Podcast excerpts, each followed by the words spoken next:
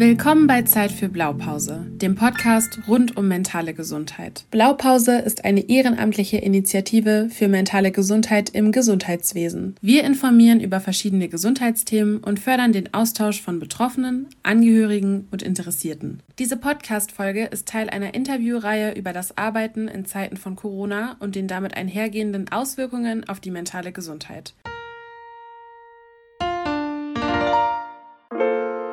Triggerwarnung. In diesem Podcast werden sensible Inhalte rund um psychische Erkrankungen besprochen. Am Ende des Podcasts und in den Show Notes findet ihr zahlreiche Hilfsangebote.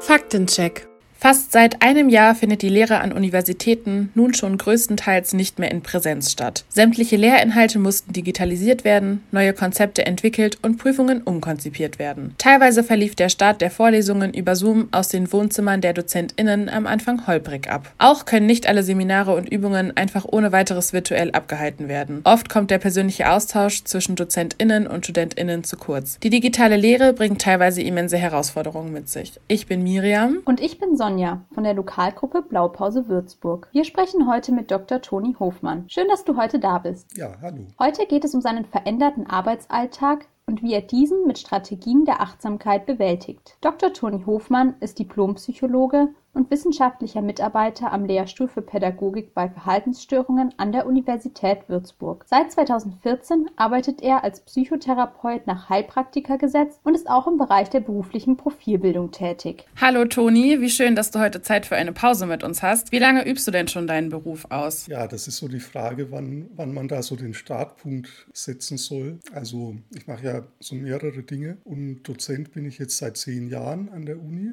äh, in Würzburg in der Sonderpädagogik Pädagogik. Und ich habe aber eigentlich vorher schon, also als ich selber eigentlich noch studiert habe, auch schon zum Beispiel Websites programmiert. Also damals habe ich die wirklich noch programmiert und Genau, und das war eigentlich schon wie so eine Art Vorstufe von dem, was ich heute in der beruflichen Profilbildung mache, weil sozusagen Menschen, die jetzt zum Beispiel eine Website brauchen, das sind bei mir jetzt meistens so Psychotherapeuten, die zum Beispiel dann so eine Praxis-Website entwickeln wollen oder brauchen eben, das mache ich schon sehr lange. Das hat sich dann aus dieser Website-Geschichte entwickelt dass ich gemerkt habe, die brauchen eigentlich nicht nur die Website, sondern die brauchen auch vorher noch was, nämlich das erstmal klar kriegen, wer sie eigentlich sind. Und insofern würde ich sagen, eigentlich schon seit 15 Jahren. Und auf einer Skala von 1 bis 10, wie viel Freude würdest du sagen, macht dir deine Arbeit? Also jetzt zum Beispiel deine Arbeit als Dozent? Also insgesamt macht mir meine Arbeit sehr viel Spaß. Das ist natürlich so, dass, also wenn ich jetzt mal alles zusammennehme, ich würde ja eigentlich auch meine Arbeit als Dozent verstehen als berufliche Profilbildung, in dem Fall halt quasi für Sonderschullehrerinnen, Sonderschullehrer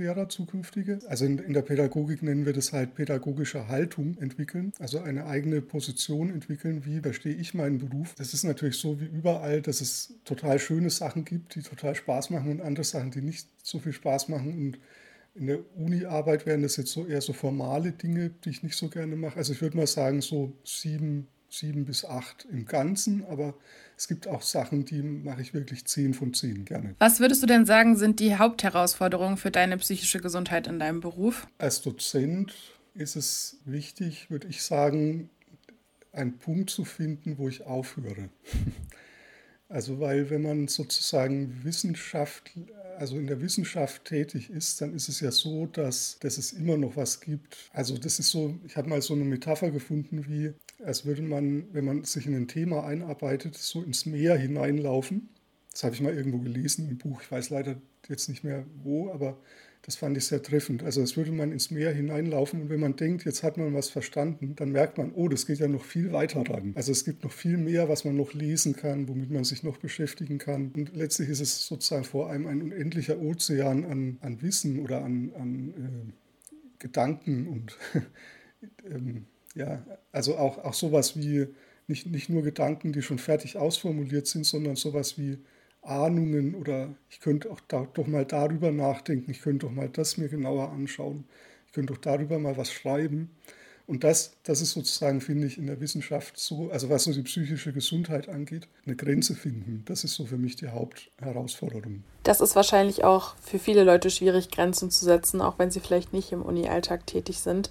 Würdest du denn sagen, dass sich die Herausforderungen im Hinblick auf deinen Uni-Alltag und auch die Arbeit mit den StudentInnen verändert hat im Verlauf der Corona-Krise? Da gab es sehr massive Veränderungen. Also das habt ihr ja auch mitbekommen, so dass ja die meisten, also vor allem in der Uni-Arbeit, das ist sozusagen wie eigentlich eine ganz neue Arbeitsstelle, würde ich jetzt mal rückwirkend das so beschreiben, Lehre komplett auf digital umzustellen. Das ist wirklich was anderes, als wenn man gemeinsam in einem Raum sich befindet und ja, miteinander in die Augen schauen kann. Natürlich kann man in Zoom auch so ein bisschen einander in die Augen schauen, aber die Atmosphäre ist eine ganz andere. Und ich jetzt in meinen Seminaren habe auch quasi das Format der Veranstaltung. Also ich habe zum Beispiel jetzt auch Podcasts gemacht in einem Seminar oder ähm, auch die Prüfungen funktionieren ganz oft ganz anders. Also da hat sich sehr, sehr viel verändert. Natürlich gibt es neue, also Corona-spezifische Herausforderungen, vor allem auch, ähm, dass dann noch viel mehr über E-Mail und so abläuft, also Kontakt mit den Studis zum Beispiel, dass ja da irgendwie, da, das hat auch eine Weile gebraucht, da irgendwie einen Modus zu finden, wie man trotzdem in Kontakt sein kann oder Kontakt herstellen kann ähm, und gemeinsam über Themen nachdenken kann. Da habe ich zum Glück eine tolle Hiwi-Studentin, die Mona, die hat mir da total geholfen. Also wir haben da gemeinsam sehr lange überlegt und wenn das einmal läuft, dann läuft das auch, das ist so meine Erfahrung.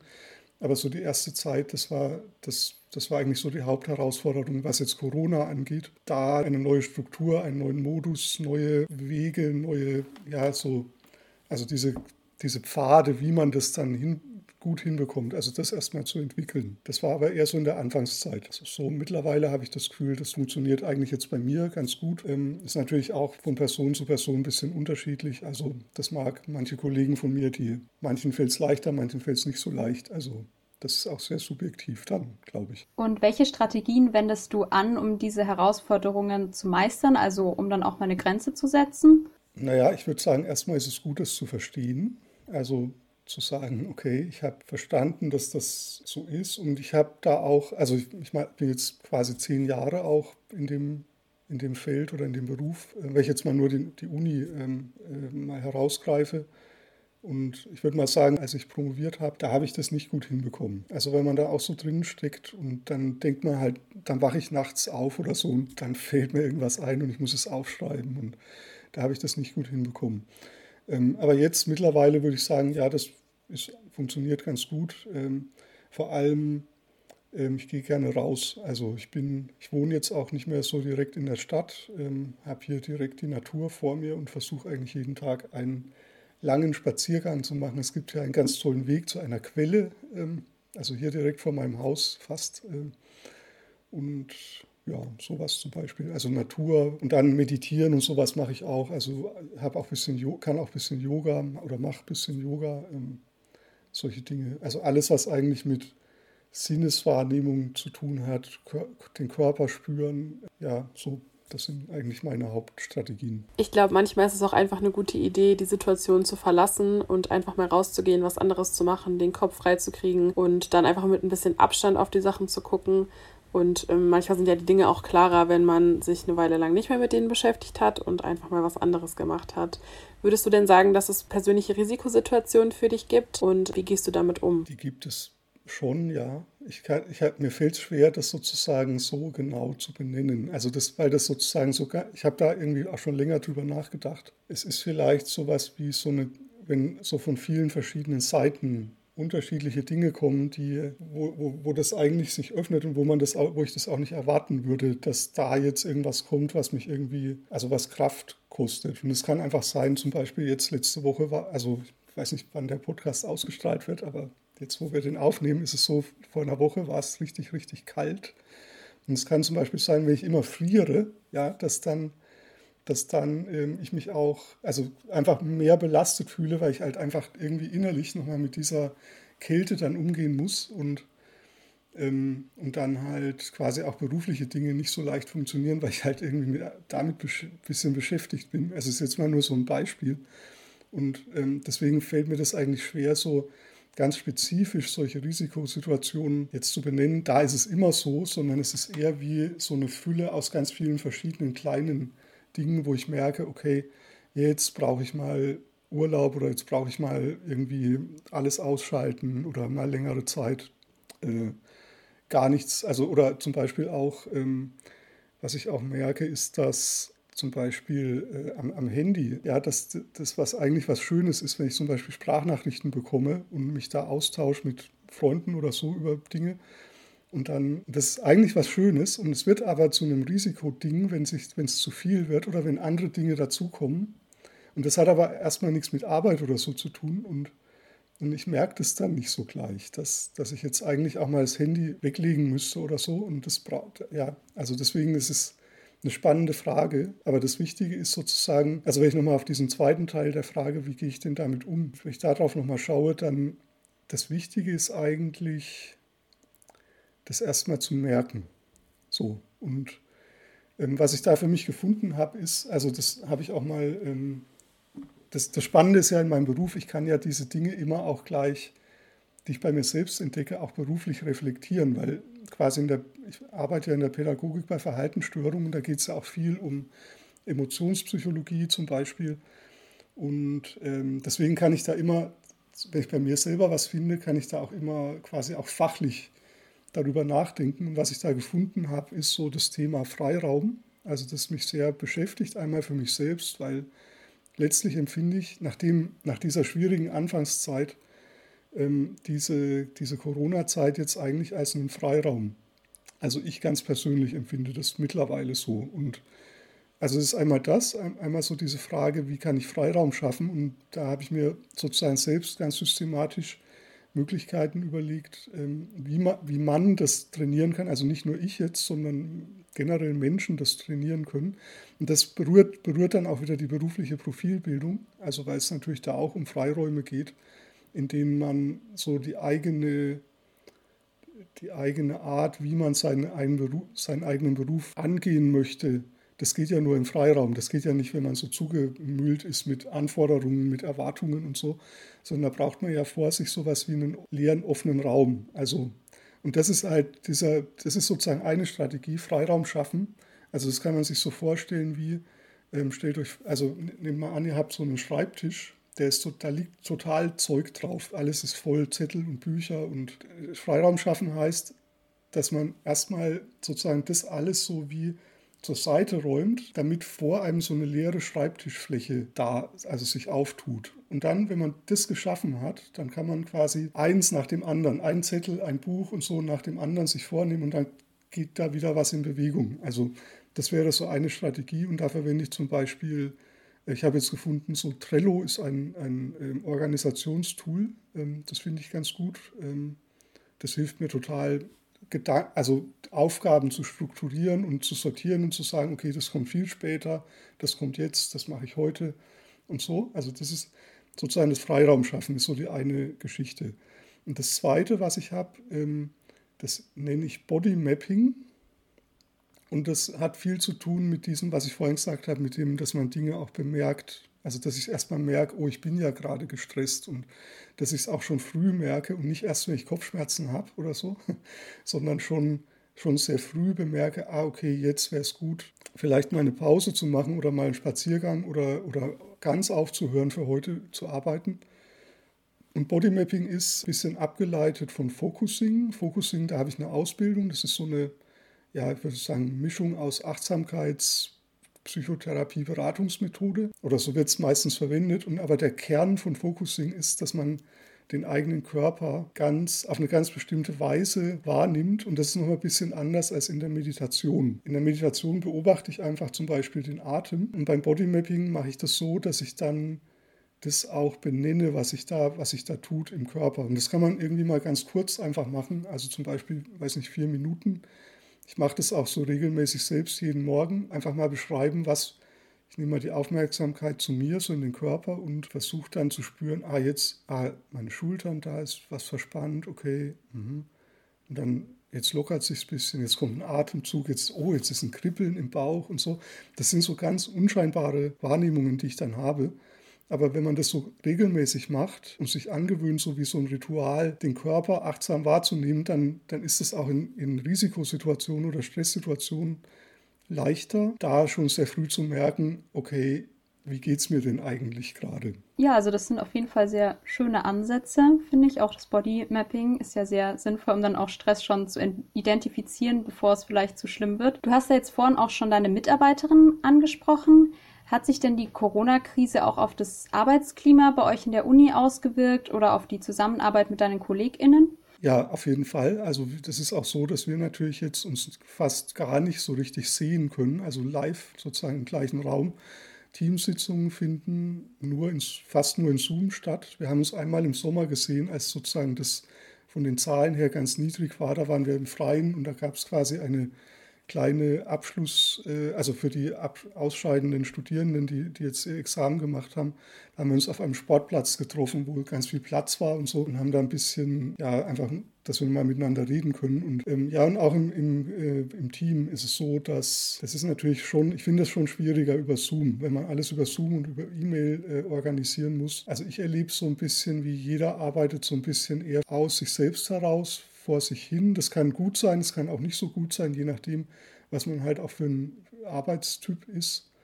Aber ja, da merke ich ganz klar, also, das, also an der Uni jetzt, das ist ein klarer Unterschied. In der beruflichen Profilbildung, wie gesagt, macht es eigentlich nicht so einen Unterschied, weil ich ja eh schon immer über Zoom meistens arbeite. Also ich arbeite ja mit Menschen, die eh jetzt nicht so hier im Würzburger Raum ähm, nur, nur äh, wohnen und arbeiten, sondern eh quasi im Deutsch, kompletten deutschsprachigen Raum. Und da ist es eh, hat, war ich das eh schon gewohnt vorher.